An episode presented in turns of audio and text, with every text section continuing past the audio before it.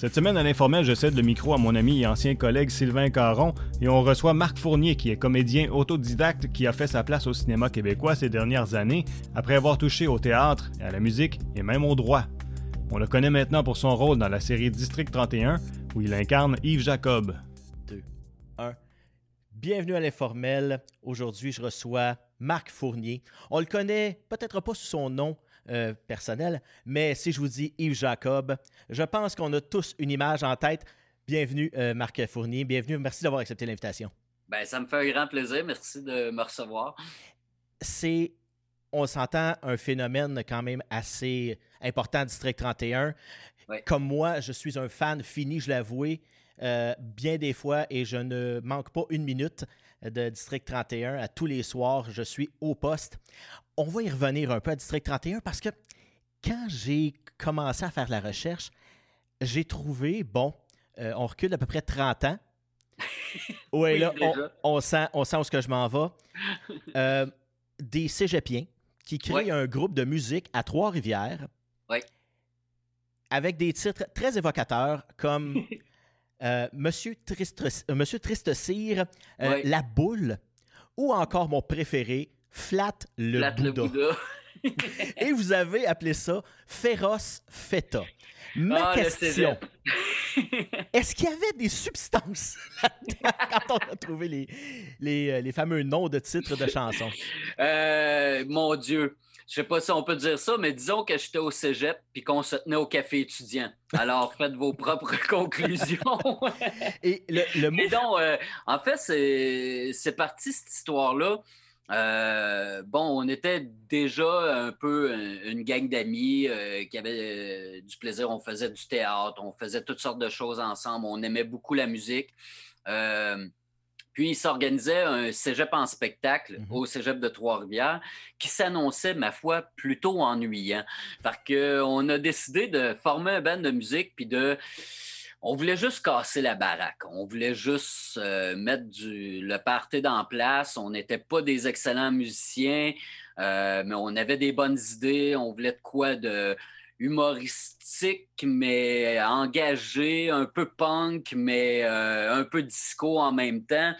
fait qu'on on, s'est ramassé, on a été chercher de, meilleurs musiciens pour nous accompagner, dont un bassiste puis un joueur de batterie. Puis on s'est présenté au concours avec aucune attente à part le goût de, mettre le party en place. Et finalement, on a gagné l'édition de Trois-Rivières. On s'est ramassé en finale régionale à Drummondville. Euh, et puis, euh, à partir de là, ben, on a décidé de prendre ça au sérieux puis de, se mettre à la composition. Fait que euh, oui, les titres sont parfois un peu drôles, mais lorsqu'on lit les paroles des, chansons, il y a toujours quand même une réflexion. Il y avait quand même un, côté sérieux à patente malgré le, le, phoné des, titres. Et le mot FETA, vous l'avez écrit F-E-T-A comme un acronyme. Est-ce qu'il y avait une signification spéciale à cet acronyme-là? ça changeait à chaque entrevue qu'on faisait. dépendamment de l'inspiration du moment, on trouvait, euh, on trouvait une signification différente euh, à l'acronyme. Fait que ça nous permettait de, garder toujours euh, les journalistes sur le bout des pieds. Vous avez quand même eu euh, du succès pas mal. Euh, euh, vous avez, est-ce que c'est gagné l'Empire des Futurs Stars? Ben oui, en fait, on, on, a fait le cégep en spectacle. Après ça, on s'est retrouvé à, faire des spectacles en première partie de Jean Leloup, en première partie de Séville. Euh, on s'est inscrit à Cégep Rock, on l'a gagné, puis finalement, on s'est fait, euh, on s'est fait disqualifier parce qu'apparemment qu'il y avait quelque chose d'un règlement que l'organisateur n'avait pas vu. Euh, et c'est... oh God. Je me rappelle plus de son nom. Enfin, un chanteur populaire maintenant qui nous avait fait disqualifier pour lui remporter le concours. C'est peut-être mieux que je le nomme pas finalement. Euh, ensuite de ça, on, a, on, a joué dans un bar à Montréal, le Quai des Brumes, les Faufounes électriques, etc. On a eu des numéros 1 à CISM, CIBL, qui sont des radios euh, euh, communautaires à Montréal. Puis on s'est ramassé à l'Empire des Futurs Stars. Euh, la première année, on avait fini euh, quatrième. Et puis on a réattendu un an. Et on s'est réinscrit et là, on l'a gagné. Euh, fait que, on, s'était ramassé avec un contrat de disque, avec une maison de disque qui n'était pas sérieuse avec nous autres. On a essayé de négocier, de faire nos petits mm-hmm. coques un petit peu, puis finalement, on a perdu au change. Le disque n'est jamais sorti. Puis avec les années, le projet s'est un peu essoufflé. Puis euh, bon, moi, je suis devenu comédien, blablabla. Euh, puis on a tous pris des chemins différents. Oui, de passer. OK, on, avait eu du théâtre un peu ici et là, mais là, de passer, de dire on, on va mettre l'emphase sur la carrière de comédien, euh, c'est quand même un pari qui est risqué. Euh, c'est un pari qui était risqué, mais je veux dire, j'ai pris des paris risqués souvent dans ma vie parce que quand, euh, quand Féroce Feta roulait beaucoup, moi j'étais également étudiant en droit. Mm-hmm. J'étais en train de faire mon bac pour devenir avocat et j'avais commencé le barreau et l'Empire des futurs stars, la finale était la veille de mon examen final en droit fiscal. Et là, quand on a gagné, ben, j'ai fait euh, fuck le droit, je m'en vais faire du rock. fait que, j'avais déjà pris un pari, mais qui a, quand même euh, donné six belles années de, musique avec le band. Euh, par la suite, travailler dans, des restaurants, toutes sortes de choses comme ça. Puis en fait, le gros déclic, c'est qu'à 27 ans, il y a un de mes amis à Trois-Rivières qui m'a rappelé pour faire une pièce de théâtre. Il voulait que j'incarne le personnage principal. Il avait besoin d'un bum, de quelqu'un qui avait l'air justement d'un gars qui jouait dans un band rock, tout ça. Fait que j'ai décidé de faire un retour sur les planches, puis c'est là que ça m'a vraiment frappé. Ça a vraiment fait comme, OK, c'est ça que je veux faire. C'est ça mon X. Fait que pendant trois ans, j'ai essayé de préparer le terrain, puis c'est ça, 30 ans, naissance de ma fille, j'ai demandé à ma blonde, chérie, j'ai un rêve, je veux devenir comédien. Tu me laisses une couple d'années pour le faire? Puis elle a été, euh, elle a été une partenaire incroyable là-dedans parce que tout le temps que j'ai travaillé à essayer de, faire ma place dans, le milieu, c'est elle qui baquait pour la famille. Puis euh, ben, on se retrouve une couple de vingtaine d'années plus tard, puis euh, on est où ce qu'on est.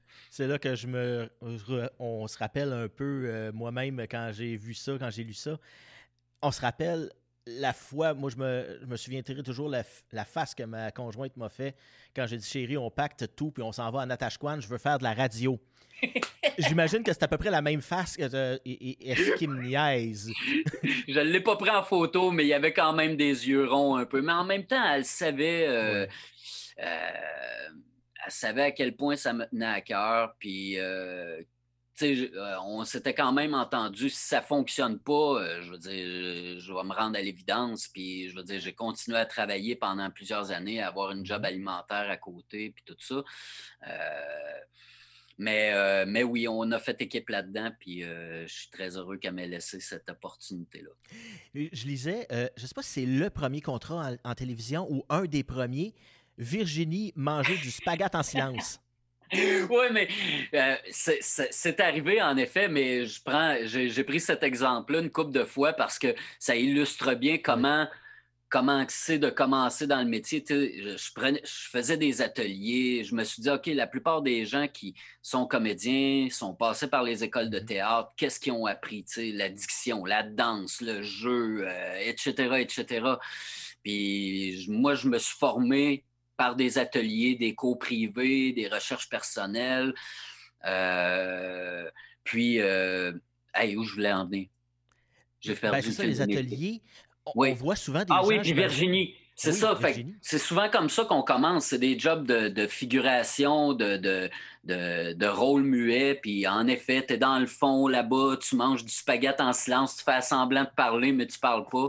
C'est les premiers contrats. Puis là, tes parents sont contents. Ils disent Hey, on t'a vu à TV hier! Tu sais, mais... Fait que c'est souvent comme ça que ça commence, mais j'aurais pu prendre l'auberge chien noir. Il y en a eu plein d'autres. Mon premier rôle, je pense, c'était d'un bougon je faisais un dealer de drogue là-dedans euh, pendant une couple de secondes, puis, euh, puis j'étais bien content d'avoir un vrai contrat dans un vrai show. Parce que c'est justement, on prend ce qui passe, mais quand on mange notre spaghette en silence, qu'on fait semblant de parler, qu'est-ce qui nous passe dans la tête? Est-ce qu'on dit, all right, la carrière est décollée, un sky's the limit? Bon, la, première affaire que tu dis, c'est All right, je viens de faire un crédit pour finalement avoir ma place dans l'Union des artistes. Euh, mais ah, sérieusement, j'observais. j'observais beaucoup. Euh, euh, ce genre de contrat-là, oui, ça, ça, te ça t'aide à gagner ta vie, ça te fait avoir tes crédits pour rentrer dans l'Union des artistes, etc. Mais c'est aussi d'apprendre à comment ça se passe sur un plateau, de voir les autres comédiens aller, de, de voir la préparation avant le Action, 3, 2, 1, Action. Euh, j'en profitais bien gros pour vraiment observer comment le monde travaillait, dans quel euh, dans quelle position il se mettait avant de, commencer à jouer une scène, puis tout ça. Fait que c'était, c'était un laboratoire pour moi. C'était de voir c'est quoi le métier que je veux faire. Je vois des gens le faire. C'est comme ça que, que tu peux apprendre le plus. Mmh. Donc, euh, fait que j'observais beaucoup. Puis dans les ateliers, est-ce que justement il y avait des personnes qui étaient déjà connues, qui venaient se perfectionner en même temps que toi qui arrivais, bon, euh, pas nécessairement fait d'école? Non, euh, souvent, souvent dans les ateliers, tu es placé. Euh, tu as des étapes à franchir avant de te rendre dans des ateliers plus, euh, plus avancés. Fait que les premiers, les premiers, ateliers, les premiers ateliers, c'est souvent des gens qui débutent dans le métier à peu près au même niveau que toi. par contre, il y a certains ateliers euh, qui existent euh, qui s'appellent souvent, mettons, des cartes blanches où un, réalisateur euh, connu ou un directeur, directrice de casting vient comme observateur pour te donner des, des commentaires sur ton travail, te donner des directions.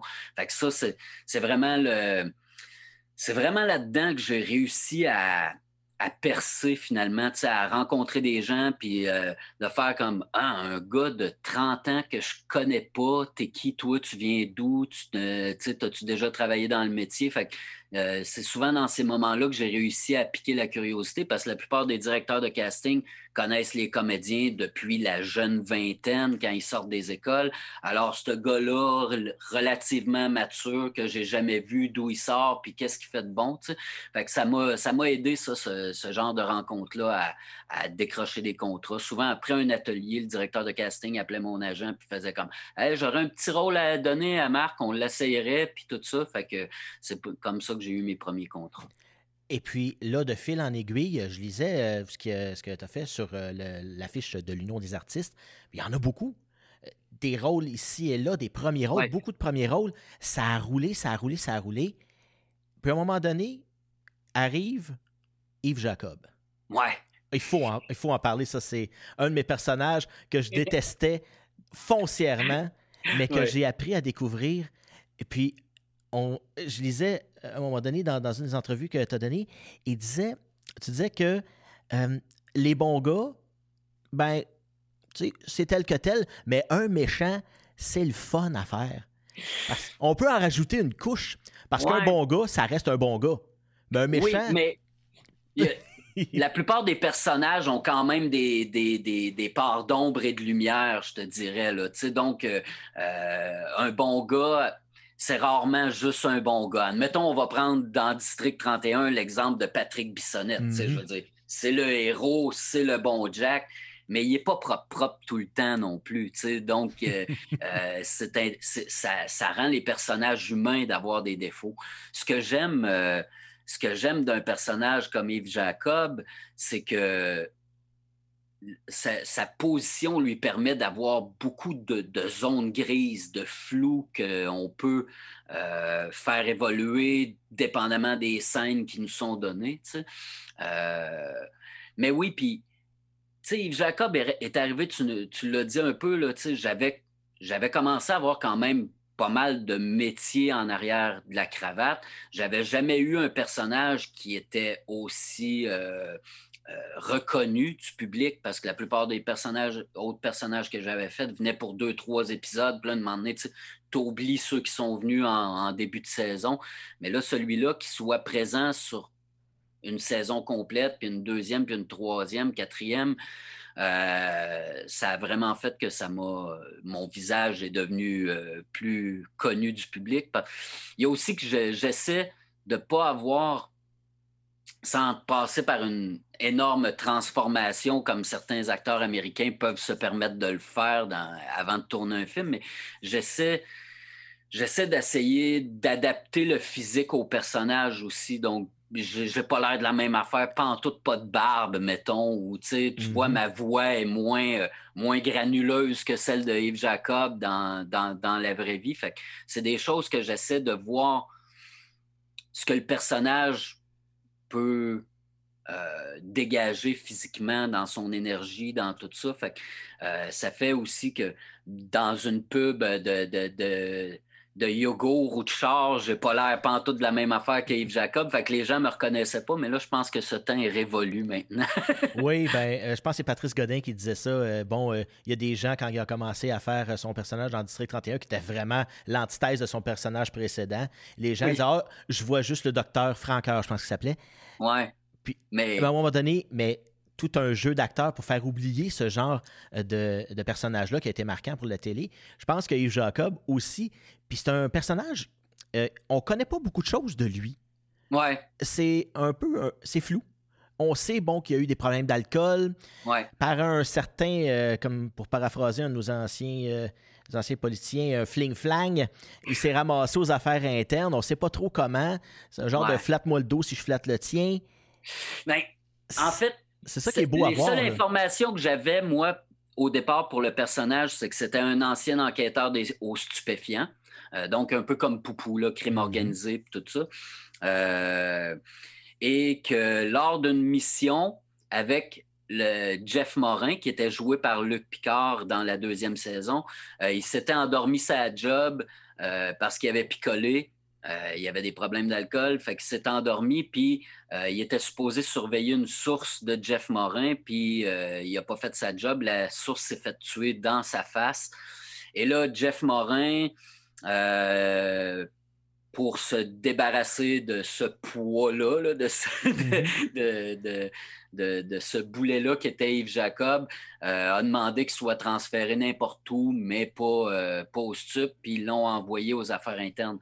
Ce qui, moi, j'ai rencontré la division des affaires internes de, ah la Sûreté du Québec un moment donné, puis ils me disaient que ce serait impossible dans la vraie vie d'une certaine façon parce que les enquêteurs aux affaires internes ont un dossier vierge. Tu ne vas pas taper sur le doigt des autres policiers alors que toi, tu as, fait une, bourde de ce genre-là. Mais bon, pour l'histoire, c'est là que c'est ramassé.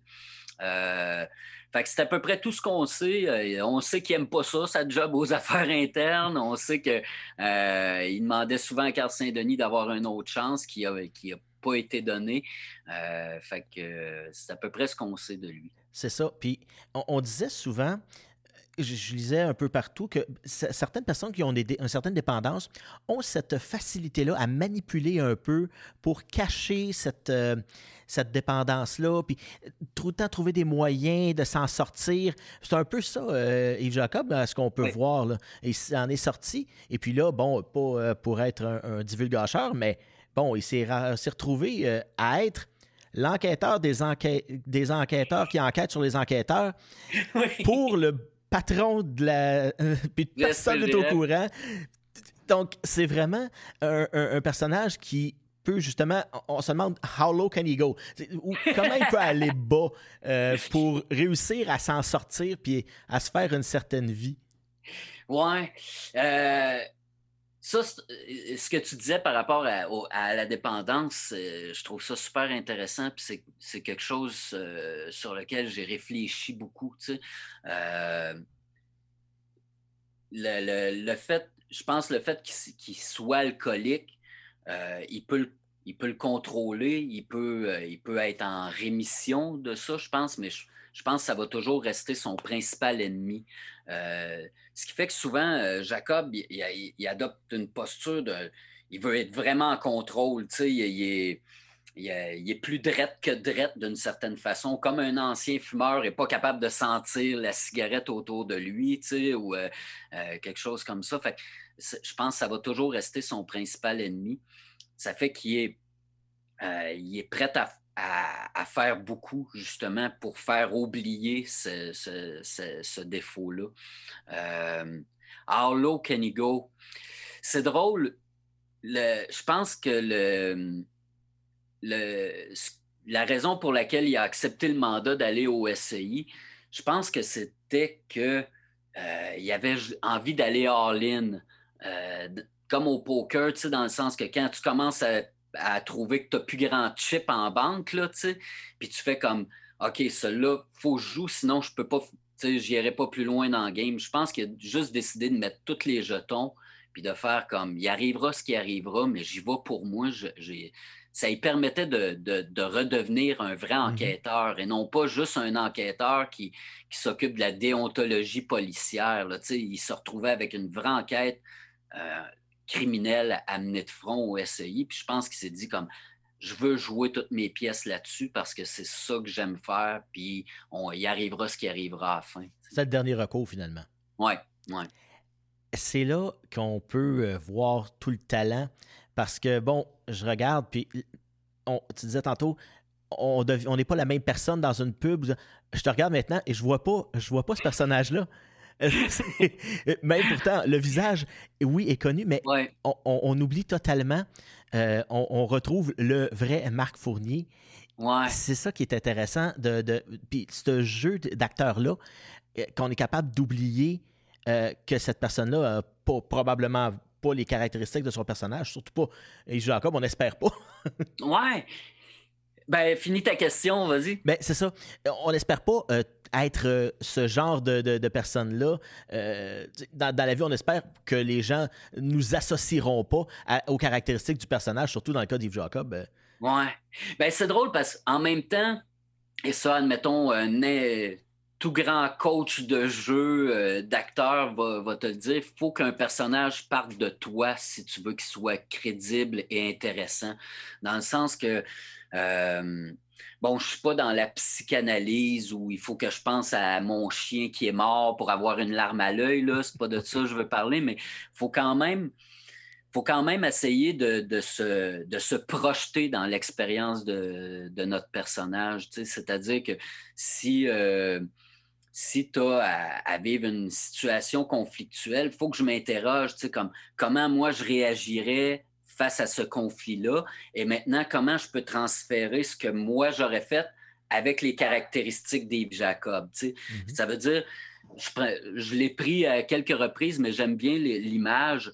Euh, un personnage, c'est comme euh, une console de mixage. Tu sais, admettons en studio ou euh, lorsqu'on enregistre de la musique ou peu importe, on a une console de mixage avec, bon, euh, mettons une dizaine de pistes. Et là, tu as la batterie sur un, la basse sur l'autre, la guitare, le piano, la voix.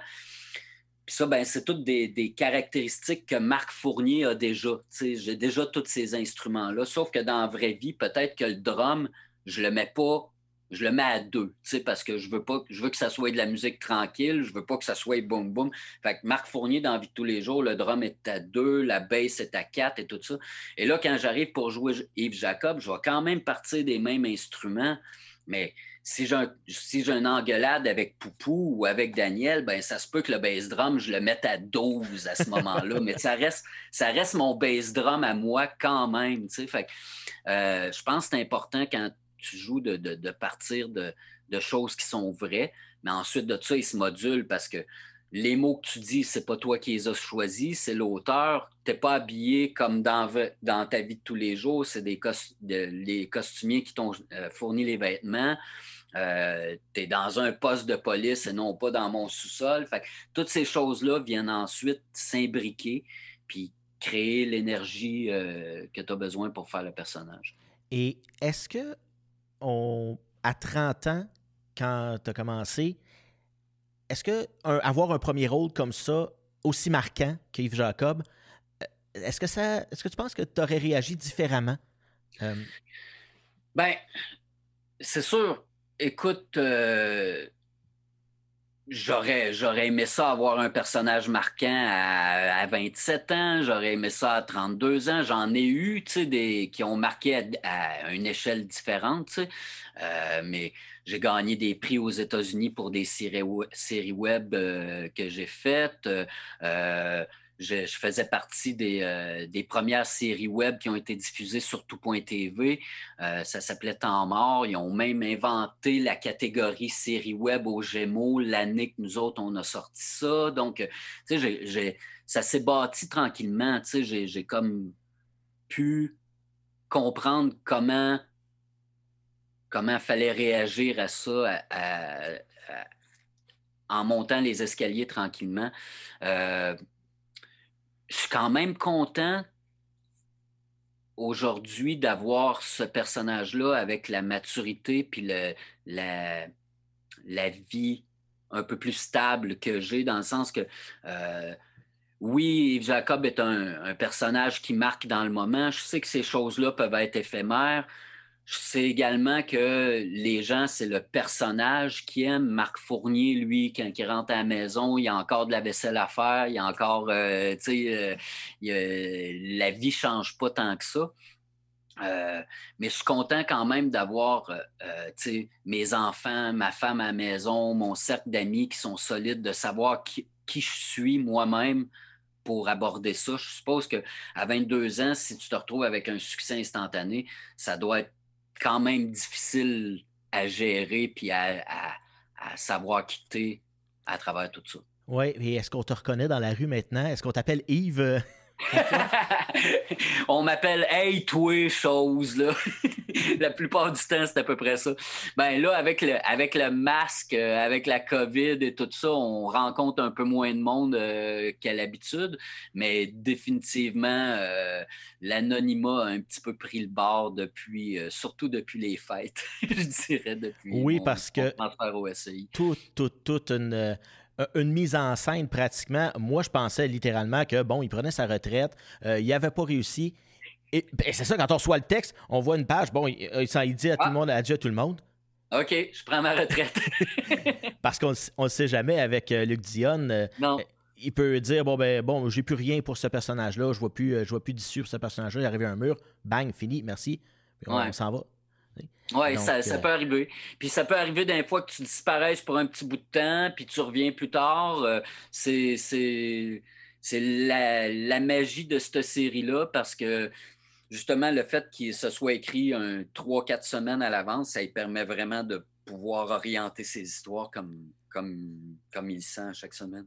Hey, on arrive déjà à la fin euh, de notre section euh, pour euh, Ma TV Outaouais. Alors, j'aimerais remercier tout le monde qui nous a écoutés aujourd'hui sur Ma TV Outaouais ou sur TVC Basse-Lièvre. N'oubliez pas, on est disponible aussi sur les, le YouTube, ensuite SoundCloud, Apple Music et Spotify.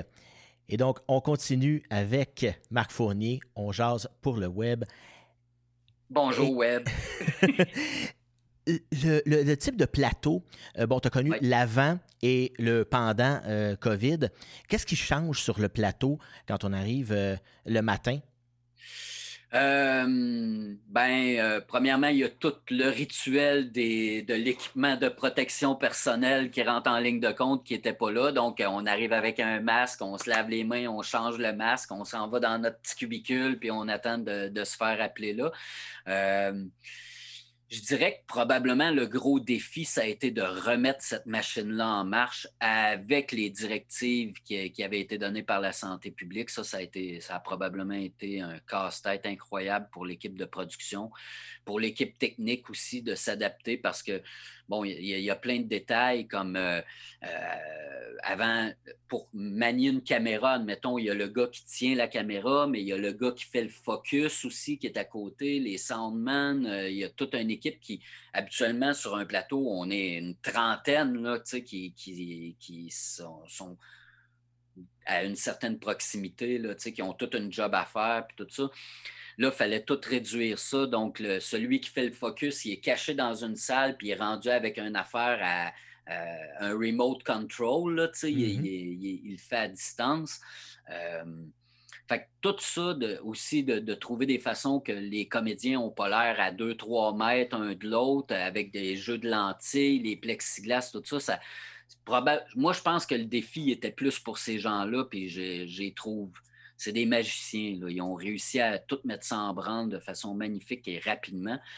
Pour nous, comédiens, euh, ça ne change pas grand-chose pour vrai, je te dirais, euh, à part justement toute la gestion de l'équipement, de, de, garder le 2 mètres, de retenir d'un fois la spontanéité, d'aller parler dans le nez du gars à deux pouces, là, quand tu lui dirais, toi, mon Moses, là, que en... là, on peut pas se permettre ces choses-là, on peut pas se donner de claques dans le dos, de poignées de main, fait qu'il fallait, fallait, faut garder ça tout le temps euh, conscient. mais pour vrai, un coup que la, caméra roule, on dirait qu'on retombe dans, on retombe dans nos, dans nos repères, puis on réussit quand même à rendre les scènes comme si ça n'existait pas, je dirais. mais oui, c'est bien de la gestion. Il y a, y a, quelque chose c'est juste des fois dans le volume de voix que tu vas utiliser si tu es proche de quelqu'un versus si tu es à deux mètres. Mais là, tu sais qu'elle rendu à l'écran, tu vas avoir l'air proche. Fait qu'il faut que tu prennes ça en considération aussi. Euh, ça veut dire, la personne en réalité peut être l'autre bord de la table, mais moi, je vais y parler comme s'il était à côté. Fait il y a des choses à ajuster. Il y a aussi le fait que dans les répétitions, on a nos masques. Fait qu'on ne voit pas la face de la personne mmh. pendant qu'on répète. On ne sait pas s'il est en train de nous sourire ou pas. Fait que, mais on, s'adapte. On, échange beaucoup. On se parle pour savoir euh, comment les autres voient la scène, puis tout ça, puis on réussit à faire notre chemin là-dedans. Parce que c'est un plateau, faut le dire, qui est exigeant. Euh, il y a des, c'est des longues heures. Vous avez quatre émissions à faire, deux heures par semaine. Il faut que ça soit bon, il faut que ça soit punché, il faut que ça soit dans les temps. Euh, donc, c'est quand même quelque chose qui demande euh, une certaine rigueur. On est des bons soldats. Puis, je pense que c'est Guy Doroy qui disait que Sébastien Delorme, notre fameux poupou national, est un bout en train sur le plateau. il essaie de de, souvent d'envoyer une petite craque, une petite joke euh, pour euh, faire un peu détendre l'atmosphère. Ouais. Mais on ne sait jamais trop quand est-ce qu'il va la faire. ouais, Michel, Michel Charette, celui qui fait Bruno aussi, est bon là-dedans. D'un fois, admettons quand la caméra n'est pas sur lui, là, d'un fois, il passe des délires de nous faire des faces puis des mimes. Puis là, nous autres, on essaye de garder notre sérieux à travers tout. Ça fait du bien. je veux dire, euh, c'est rarement des histoires bien, bien comique là, dans District 31. Non, c'est sûr. Euh, puis on a beaucoup de textes. Euh, il y a, il y a, il y a une pression agréable. Je te dirais, là, on ne se sent pas euh, avec le fouet. Là, je veux dire, l'ambiance de travail est bonne, mais on sait qu'on a des choses à rendre. Fait que quand on a la, possibilité de, de, laisser sortir la vapeur, on se le permet. Puis oui, euh, Delorme, puis, puis Michel Charette, même, même même mon cher Gildor est un petit bout d'entrain d'un fois. Il, en sort des bonnes. Fait non, c'est un plateau super le fun à travailler. Euh. Oui. Et euh, surtout que ça fait cinq ans, là, il y a quand même des liens qui se sont tissés. Euh, quand on, comme quand Stéphane Demers, Louis Bourgoin, divulgacheur, il est arrivé. Ça faisait de quoi de le voir partir? Ça faisait. Enfin, fait, oui, il y, il y a des liens qui se tissent. Puis il disait aussi que souvent, les petites jokes, les petites craques ici et là, ben il y en avait qui passaient en ondes pareil. Puis souvent, il disait Je me regarde pas, mais euh, surtout quand j'en ai sorti une, je, voulais, je me regarde pour voir si elle a passé au montage. L'ont regardé. oui. oui, ça arrive. Ben, euh, des fois, il y a des beaux petits moments magiques. C'est niaiseux, mais euh, je regardais, euh, j'ai eu une scène en première, euh, en début de saison où je disais, je le confrontais en il demandait T'es-tu encore sur le payroll des SS Puis dans le texte, il y avait Daniel Chiasson me répondait là, avec un bon gros paragraphe, c'est pas de tes affaires, puis tout ça. Puis sur le moment, Gildor, il a fait comme sors d'ici. Il n'a pas dit un mot, il m'a juste montré à la porte en faisant comme ta question est trop. Puis ça, a donné une scène complètement différente que s'il avait essayé de s'excuser, puis d'expliquer, puis de dire ben non, je suis pas. Là, c'était comme avec toute l'autorité de Daniel Chiasson. Fait il y a des fois, il faut on, ne joue pas trop avec le texte parce que Luc prend le temps de les écrire, on respecte ça, mais il y a des affaires d'un fois sur le plateau qui se passent, qui, qui donnent de la vie, qui donnent du, vrai stock, puis c'est le fun quand ça passe à l'écran après, puis qu'on a la surprise. Parce que vous recevez vos textes, tu l'as dit, quelques semaines seulement à l'avance, ça vous garde quand même. On reçoit, on, reçoit nos, on reçoit nos textes quatre jours à l'avance quatre jours à l'avance. Il faut, faut, les apprendre, les textes. Oui, on les reçoit, on les reçoit le. Ben, quatre jours. On les reçoit le mardi pour le tournage du lundi suivant. C'est ouais, six jours. Cinq à six jours pour apprendre un texte, c'est quand même beaucoup là, euh, à apprendre, surtout quand on a plusieurs scènes. Ouais, ben, je veux dire, euh, admettons, euh, tu regardes des gars comme Vincent Guillaume Motis qui fait Patrick ou Michel Charette qui fait Bruno, je veux dire, ils sont dans probablement 80% de toutes les scènes de, chaque épisode. mais, mais il se développe une façon de travailler, puis il y, a, aussi, il y a aussi le fait que c'est des scènes de dialogue, tu sais, souvent, fait il y, a, comme une logique de je dis quelque chose, tu me réponds. Il y a comme un, fil conducteur dans l'idée. Puis ça, Luc est, 95% du temps très bon là-dedans pour que le, texte soit vraiment question-réponse, puis qu'on parle ensemble. Donc, la discussion est plus facile à tenir. Puis si on change une virgule ou quelque chose, une moment là-dedans, on peut la plupart du temps vivre euh, très bien avec. Mais euh, oui, ça fait. Euh, je dirais que tu utilises la partie du cerveau qui était pratique, admettons, dans tes cours de philo puis de whatever au cégep. Tu apprends, tu délites, t'apprends, tu délites, t'apprends, tu délites. Fait que il y a comme une façon de travailler qui est, admettons, c'est certain, tu prépares ta semaine, mais tu n'apprends pas tout par cœur, toutes tes journées de travail. Tu, commences, on prépare notre, euh, notre semaine, on découvre c'est quoi nos intrigues, c'est quoi les points importants. Puis après ça, on apprend ça un peu un jour à la fois. Puis avant d'aller tourner la scène, on a tout le temps un petit peu de temps quand même avant de rentrer sur le plateau. On revise notre texte, puis on embarque là-dessus. Puis on a le droit de se tromper à la TV. Là, ça arrive, on fait juste le couper, puis euh, ça paraît pas. Mais on parle de combien d'heures par jour quand on a des journées de tournage? 10, 12 heures euh, ou euh, Ça dépend des personnages, mais le plateau est ouvert pendant 13 heures, de, de, 5h30 le matin à 6h30 le soir. C'est pas mal euh, la, journée complète. On a une heure pour dîner. Mais c'est des, journées de 13 heures. Fait que, dépendamment du nombre de scènes que tu as, tu ne fais pas tout le temps des journées complètes non plus, là, mais ça ressemble à ça. Pour l'équipe technique, admettons, eux autres sont là à 4h30, 5h le matin, puis ils partent à 7h le soir. Euh, c'est, des grosses, grosses journées. C'est une grosse machine, euh, on le sait. Ben, puis en plus, c'est excessivement populaire. Donc, euh, quand on reçoit nos textes, on va dire, est-ce qu'il y a une petite pression de dire, bon, il faut que ça soit bon, je peux pas me planter, il faut, faut que je reste dans le personnage? Est-ce que c'est stressant de voir qu'il y a 2 millions de personnes qui vous écoutent pratiquement, là, euh, un million et demi, 2 millions par, par jour, plus les enregistrements et compagnie? Oui. Euh, oui, mais la pression est distribuée. On n'est pas tout seul. C'est un travail d'équipe. Fait que moi, ma job, c'est évidemment d'apprendre le texte, de, comprendre la scène, de savoir ce qui se passe.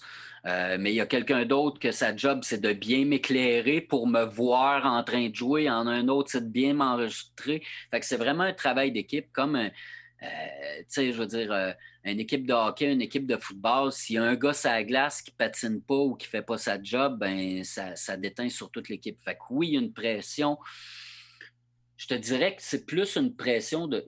C'est même pas une pression. J'aime ça. J'aime ce que je fais. Donc, je, travaille pour que. Pour, pouvoir continuer à le faire, puis qu'on fasse pas comme ben Marc, il fait pas de job, on va le tasser.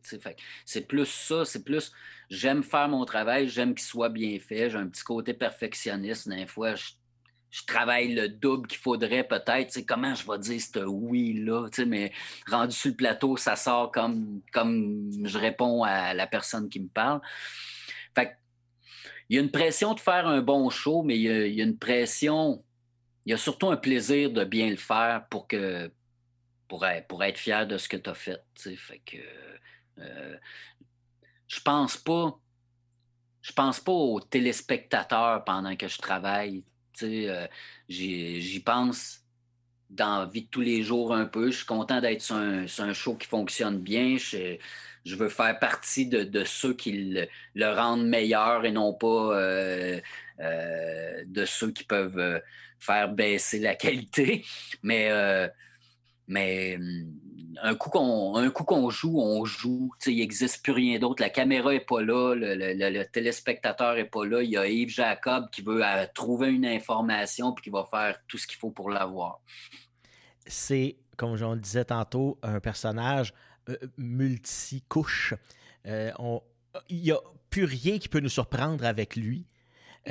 mais je pense que c'est Patrick Labbé qui disait ça. Il disait J'aurais peut-être aimé, pour certaines scènes, recevoir mon texte plus tôt. Je l'aurais travaillé différemment que de le recevoir quelques jours avant. Est-ce que c'est le même cas pour toi? Euh, je dirais, ben, pour le temps de travail, c'est un, format différent. je veux dire, on est, on est aussi dans. C'est une quotidienne, ce qu'on appelait auparavant un téléroman. Euh, c'est beaucoup basé sur l'information qu'on transmet par le texte. Euh, c'est pas un film de Bernard Raymond, on s'entend, là, mm-hmm. où tu vas filmer quelqu'un pendant trois minutes en train de réfléchir en silence. Là, on n'est pas là-dedans.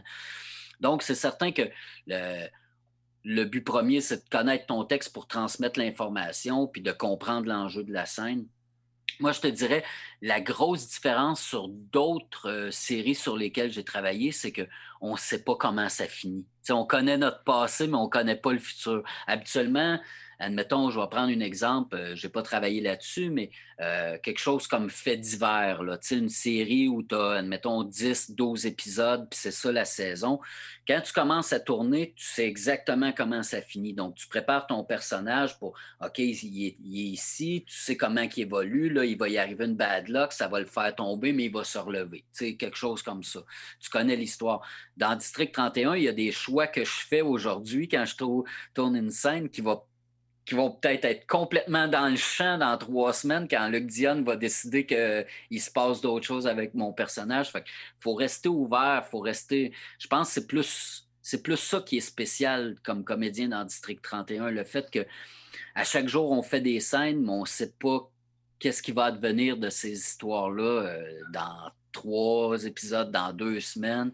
Euh, mais c'est comme dans la vraie vie. Tu sais, admettons, dans trois jours, il y a trois jours, je savais pas que j'allais faire une entrevue avec toi. Tu Là, je l'ai, je l'ai appris avant hier. OK, bang, on y va, je me prépare, puis on le fait, puis ça se passe relativement bien. Tu sais, fait que c'est un peu la même chose en district. On ne sait pas ce qui va se passer dans deux semaines, mais on sait ce qui se passe là. Fait qu'on joue ce qui se passe là. Parce qu'on le sait, euh, on ne sait pas comment ça va finir. Euh, District 31, si ça va finir, on ne l'espère pas parce que c'est bon. Moi, en tout cas, je ne l'espère pas. Euh, mais justement, là, les, gens commencent à vraiment s'investir. On voit des groupes sur Facebook. ben oui, j'ai vu de ça, théories. Des, organigrammes. Ah, qui parle avec qui, pourquoi, qui est vraiment. Là, euh, est-ce qu'un est pour les SS? Est-ce que l'autre a été assassiné par un ou par l'autre? Puis comment. Et sur Facebook, il y a des discussions et des discussions et de nombreux groupes, comme j'ai rarement vu euh, dans des téléromans québécois. Ça, ça doit faire quand même spécial de voir. Ben toi, toi, tu vois les textes, fait comme Oh, vous êtes dans le champ. Oh non, ça, des, fois, pas là. des, fois, je trouve ils, comprennent des affaires que Aïe, j'avais pas vu ça tout parce que je veux dire, ce qui est fou, ce qui est fou, c'est que en cinq saisons, excuse-moi, il y a mon chien qui jappe en haut. en cinq saisons, il y a des personnages qu'on avait complètement presque oubliés que Luc a réussi à recréer un lien avec ce qui se passe présentement. Puis je pense aussi le fait que, bon, c'est une, saison charnière, je pense, cette année. Il y, y, a beaucoup de il y a beaucoup de dossiers qui ont avancé, même si le monde trouve des fois que ça fait un peu du surplace ou whatever, mais je pense que Luc est juste en train de recoudre des morceaux qu'il avait plantés à travers les années pour comprendre. Tu sais, je pense que le but vraiment de, de, cette série-là, puis là, ben, peut-être que je parle à travers mon chapeau, mais c'est de montrer que euh, le milieu policier n'est pas un vase clos qui est, qui est imbriqué dans, un, dans une société, dans une politique, dans des, euh, dans des drames humains. Euh, donc, tout ça se touche un peu, le crime euh, organisé.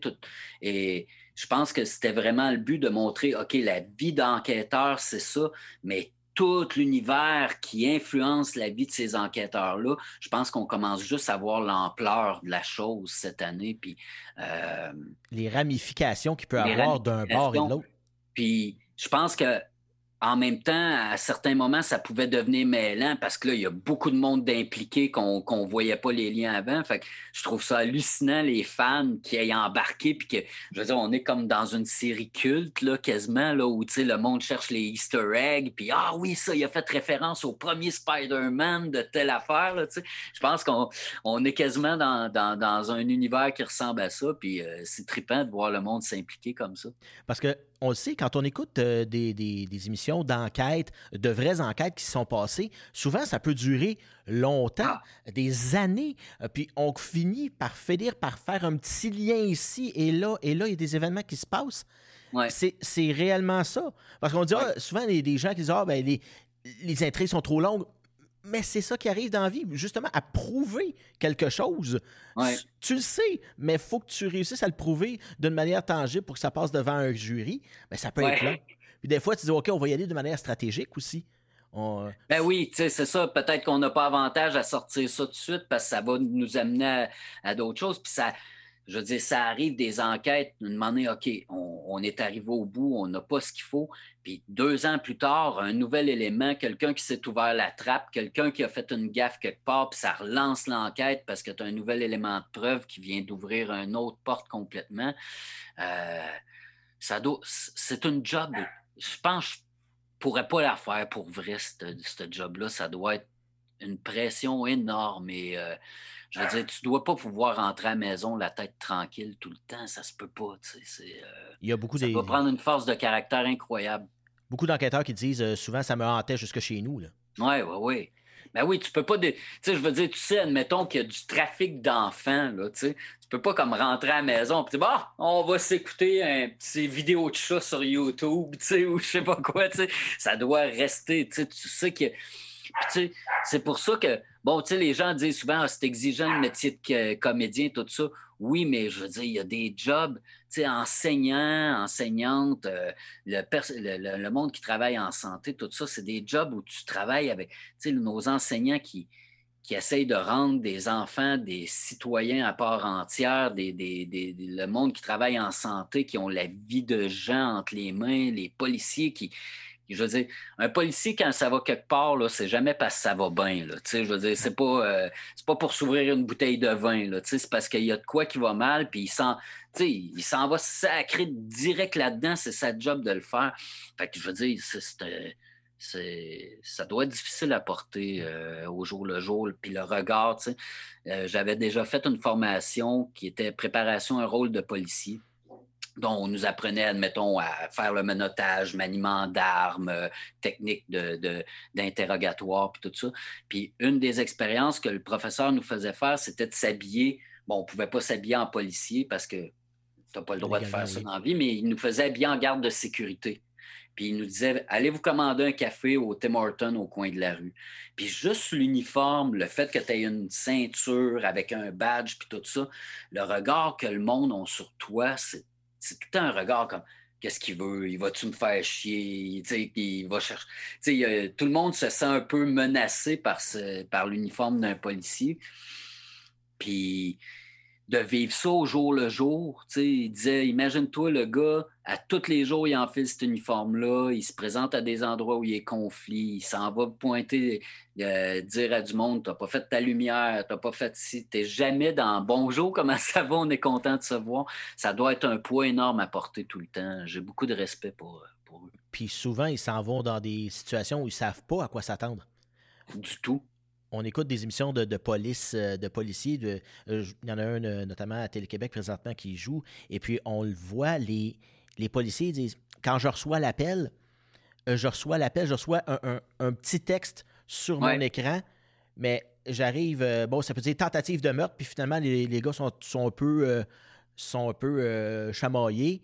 Ou euh, tu peux arriver et dire bon. Ou ben, l'inverse, juste chamaillage, puis là, les guns sont sortis, puis toute la patente. Là, c'est, vraiment un travail euh, qui peut être exigeant. Puis justement, on le voit aussi euh, dans le District 31. C'est ça, ça qui est beau aussi. Des fois, on, s'en va à la maison.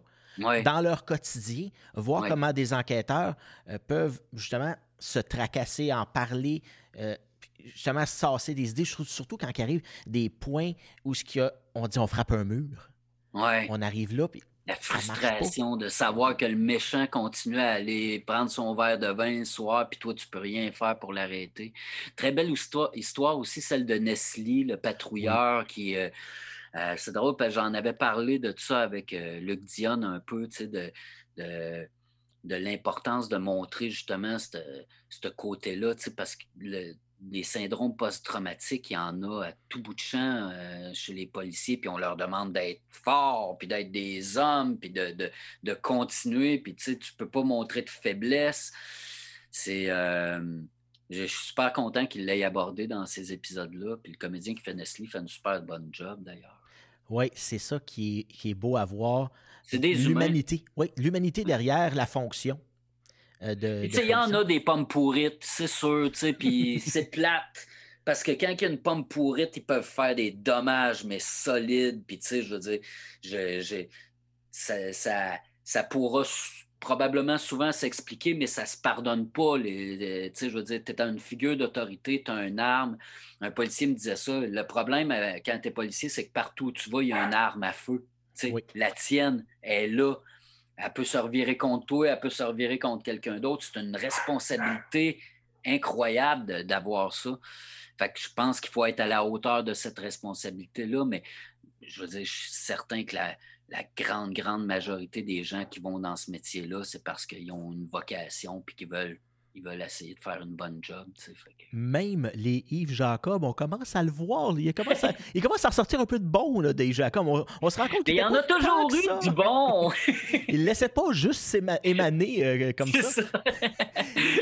Ben, en tout cas, merci beaucoup, euh, Marc Fournier, d'avoir accepté euh, l'invitation encore une fois. Pour moi, c'est un cadeau. un ah, cadeau en double. voyons donc, c'est le fun. C'est super le fun.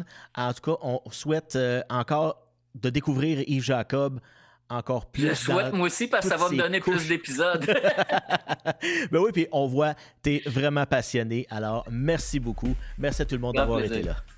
Bye. Merci tout le monde d'avoir été à l'écoute et je vous invite à nous suivre sur nos différentes plateformes web pour regarder ou écouter toutes nos émissions.